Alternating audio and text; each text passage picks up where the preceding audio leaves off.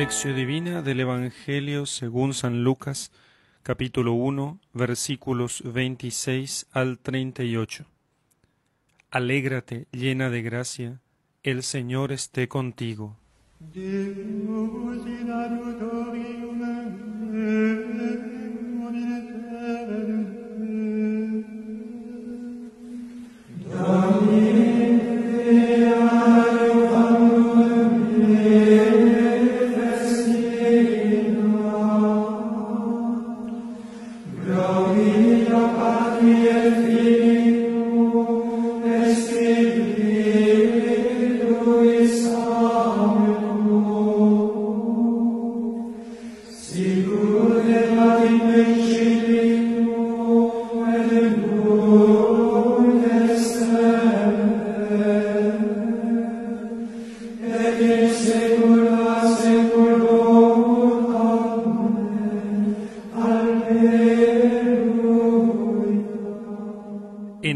Tiempo, el ángel Gabriel fue enviado por Dios a una ciudad de Galilea llamada Nazaret, a una virgen desposada con un hombre llamado José de la estirpe de David.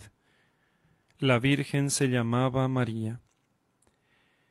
El ángel, entrando en su presencia, dijo, Alégrate llena de gracia, el Señor está contigo.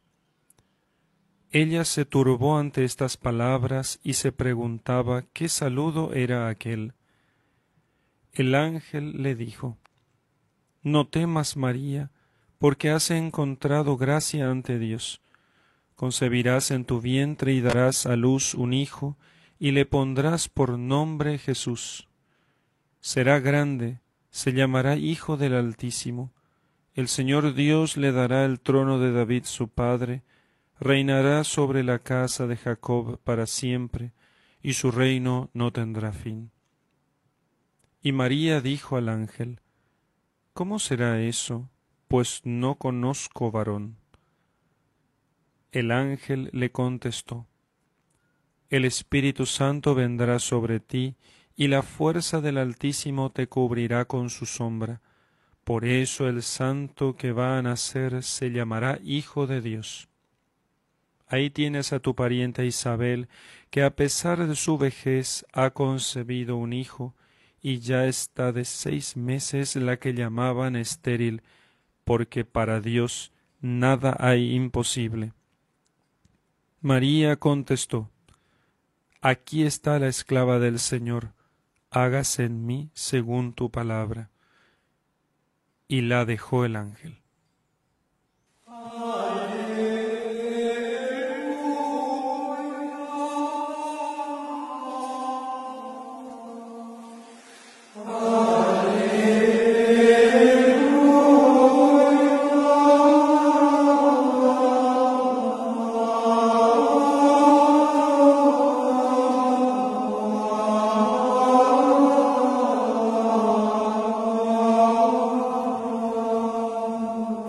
Santísima Virgen María en su casa, que en, la, en las excavaciones arqueológicas se ha visto que era una cueva cerrada con, con, piedras que hacían forma de fachada, de hecho la casa de, de Nuestra Señora se encuentra en Loreto, que, y esa, esa casa encaja o lo que quedó de esa casa que está dentro de la Basílica de Loreto, encaja perfectamente en en, en aquellas excavaciones que muestran el lugar donde estuvo, donde estuvo su casa en Nazaret. Entonces, estando en Nazaret, la Santísima Virgen, probablemente en alguna de las horas de oración, a las 6 de la mañana, al mediodía o a las 6 de la tarde, que por eso nosotros hemos eh, recibido la tradición de eh, rezar el ángelus, eh, el ángel del Señor anunció a María en esas horas, 6 de la tarde, mediodía y 6 de la, de la mañana.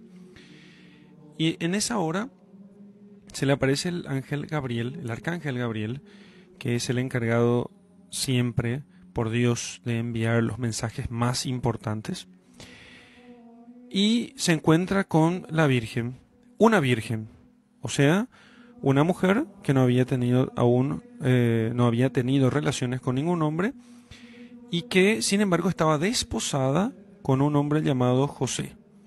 O sea, ella no estaba viviendo con José, sin embargo ya estaba prometida a José. Aclara el texto que la virgen, la mujer era virgen, ¿sí? O sea, no había tenido todavía trato con ningún varón. Esta idea del desposorio, del, ya la hacía esposa de José, ¿sí? Ya la hacía esposa de José, y aunque aún no vivieran juntos, de tal modo que si José fuese a morir, si, si muriese, él ella ya sería considerada como viuda. ¿sí? Entonces, el desposorio, que en castellano suele ser sinónimo de matrimonio, eh, aquí en el texto sagrado es el compromiso previo a la cohabitación. Entonces, el esposo de esta virgen llamada María es José, de la estirpe de David. Ella también es de la estirpe de David porque se casan siempre dentro de la misma tribu. Esta virgen se llamaba María. ¿Qué significa el término María? Bueno, hay muchísimas eh, posibilidades, pero la más aceptada, la más aceptada es eh, que María significa señora. María significa señora y no le cabe mejor título a la Santísima Virgen que el título de señora. O sea que en su raíz tiene relación con el término de señora.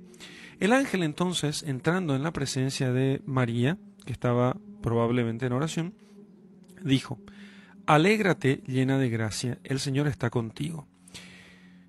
Utiliza esta, este saludo, alégrate, no utiliza el saludo de siempre, que es shalom, que es el saludo, eh, el saludo hebreo eh, tradicional, sino utiliza el término alégrate, que suele ser el saludo profético.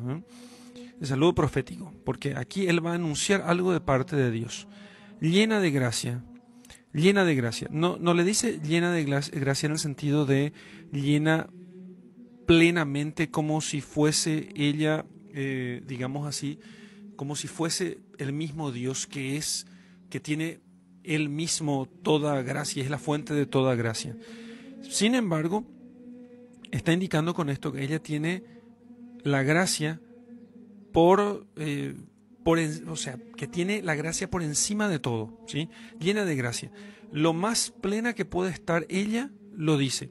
Nosotros vamos a entender con el correr del texto y también de la doctrina cristiana que sobre la Santísima Virgen ninguna otra otra, ninguna otra alma pudo haber recibido, salvo la del mismo Cristo, el alma humana de nuestro Señor, ninguna otra alma humana ha recibido mayor gracia que el de la Santísima Virgen.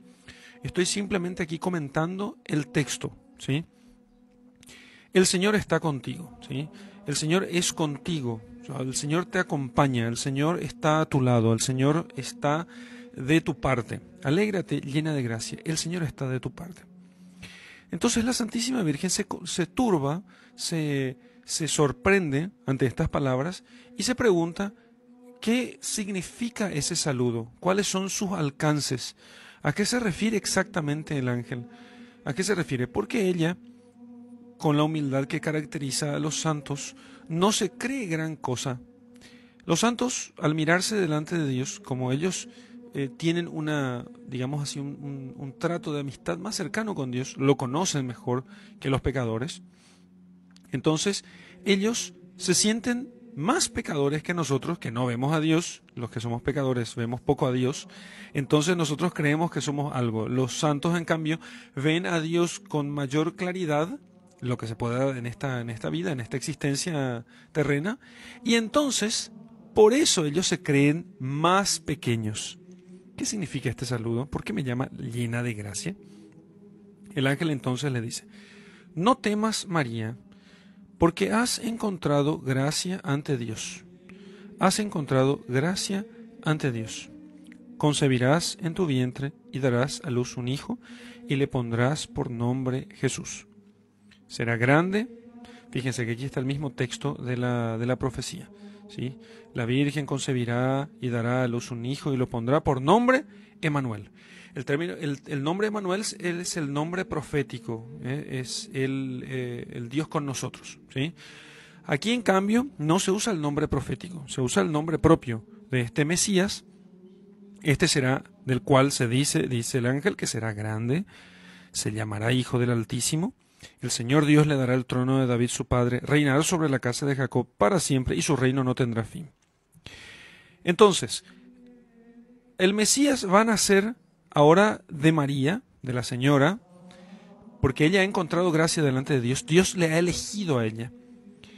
Ella, ciertamente, ha sido fiel a Dios, pero el que la eligió para que ella sea fiel y el que la eligió para que ella sea la madre del Redentor es Dios. No hay gracia en, nuestra, nuestra vida que no sea recibida. Nosotros nunca merecemos nada de parte de Dios.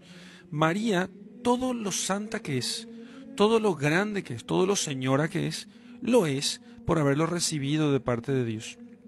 Has encontrado gracia ante de Dios, lo cual significa que Dios le ha dado a ella, Dios le ha ofrecido a ella la gracia que ella estaba buscando y que sin embargo ella estaba buscando porque Dios mismo es quien mueve eso en ella.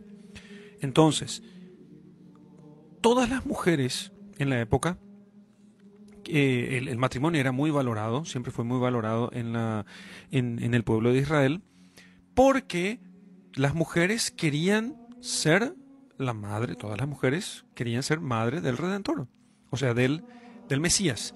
Entonces el matrimonio siempre fue muy valorado, mucho más que eh, la, virginidad. Pero en los últimos, eh, en, los tiempos de, María, ya la virginidad fue, fue eh, siendo valorada cada vez más. Imagínense ustedes todos los esenios, los que vivían en la comunidad de Qumran, que eran como 4.000 más o menos, y eh, entre los cuales había muchísima gente célibe, mucha gente célibe, o San Juan Bautista también, o Jeremías, inclusive el profeta, que también era célibe. Bien, entonces, ella ha encontrado gracia delante de Dios. Concebirás en tu vientre y darás a luz un hijo y le pondrás por nombre Jesús, su nombre propio. Será grande, le llamarán, será grande, le llamarán Hijo del Altísimo. Le llamarán Hijo del Altísimo esto no le llamarán simplemente Hijo del Altísimo porque es un porque sea él importante, sino que por esto que por esta misión que está recibiendo y porque él, em, porque él será fruto de esta sombra con la cual se cubrirá a, a María. Ella luego va a preguntar cómo puede ser esto, ¿no? Bueno, el Espíritu Santo vendrá a ti y el poder del Altísimo te cubrirá con su sombra. O sea, Dios te cubrirá con su sombra. Dios hará presencia en vos con su sombra, así como aquella nube que, que cubría el tabernáculo y que indicaba que Dios estaba obrando directamente en el tabernáculo. Así, esa nube es la que cubre a María y la fecunda, haciendo que en ella sea concebido el Mesías. Por eso será eh, lo llamarán Hijo del Altísimo. Entonces, a este el Señor Dios le dará el trono de David, su padre, porque él es de la estirpe de David, entonces le dará el trono de David, su padre, él será el heredero del trono. Ese trono que ahora estaba usurpado por un idumeo y que estaba limitado por, los, por, por el invasor, primero los griegos y ahora los romanos, en cambio el Dios le dará él el trono de David su padre y reinará sobre la casa de Jacob para siempre. O sea, aquí le da el trono de David y la casa de Jacob.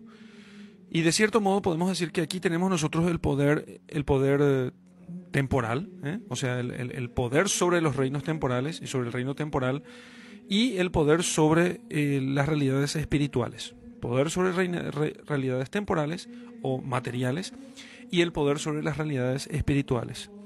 Y le dará este reino para siempre, para siempre. Su reino no tendrá fin. Las cosas de este mundo pasan, pero Él tendrá un reinado para siempre.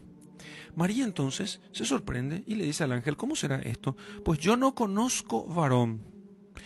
No tendría sentido, y este argumento es muy importante aquí para la defensa de la perpetua virginidad de, la de, de María, no tendría sentido esta pregunta si es que ella no hubiera tenido el propósito de mantener su virginidad por tiempo al menos indefinido.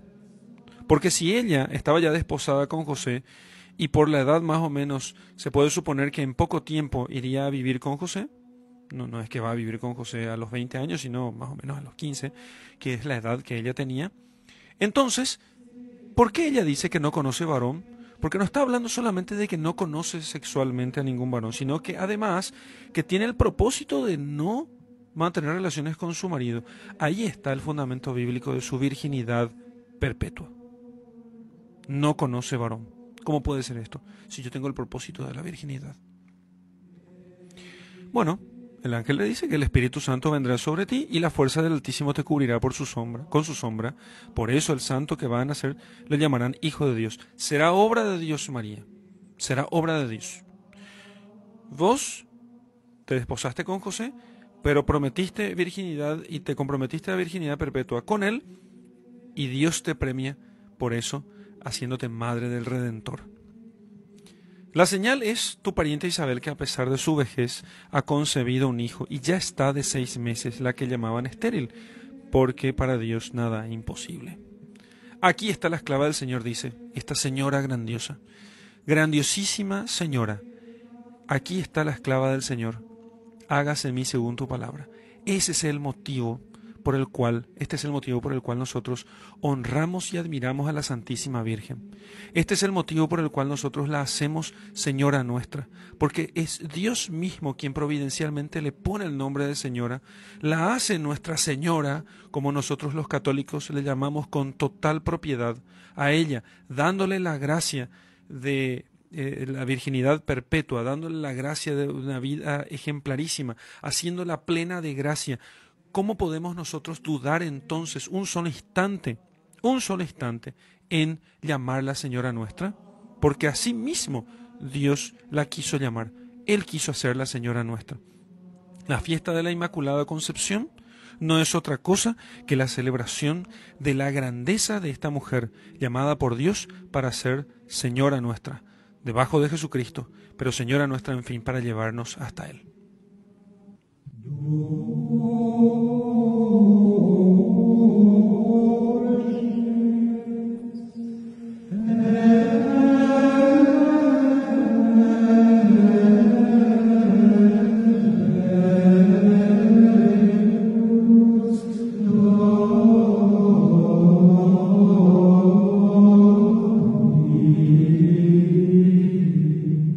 Señora mía, Santa María. Señora mía, porque has sido elegida para ser la madre de mi Redentor.